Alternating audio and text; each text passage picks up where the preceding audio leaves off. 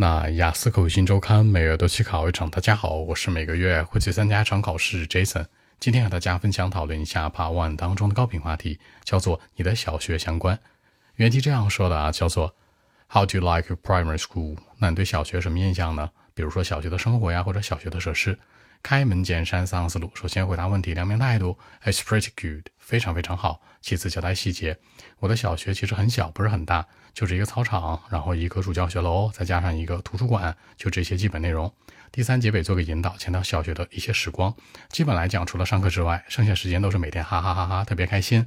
基本上是在操场上面和同学玩啊。或者说呢，嗯，能够更好的去每天面带喜悦的去进行很多的课外活动。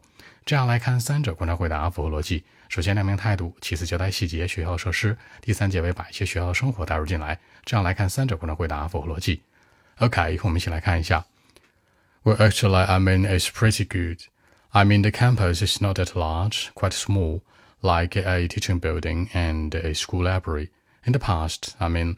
I liked to play some sort of sport on the playground, you know, with a bunch of my classmates.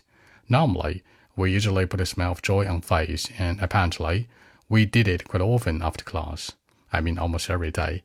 Besides, the primary school memories cannot be that clear because uh, it's been a long time for me. But I can say that I was very, very happy during the period of time. I mean, from Monday to Friday.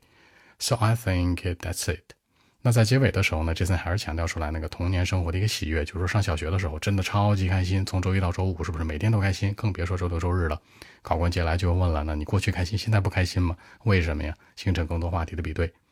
好，说几个小的细节。第一个强调校园不太大，你可以说 The campus is not as large。第二个在操场上，on the playground。那大家注意一下，校园是 campus，那如果是操场是 playground。第三，脸上的喜悦。A smile of joy on face。最后，小学时光，the primary school memories。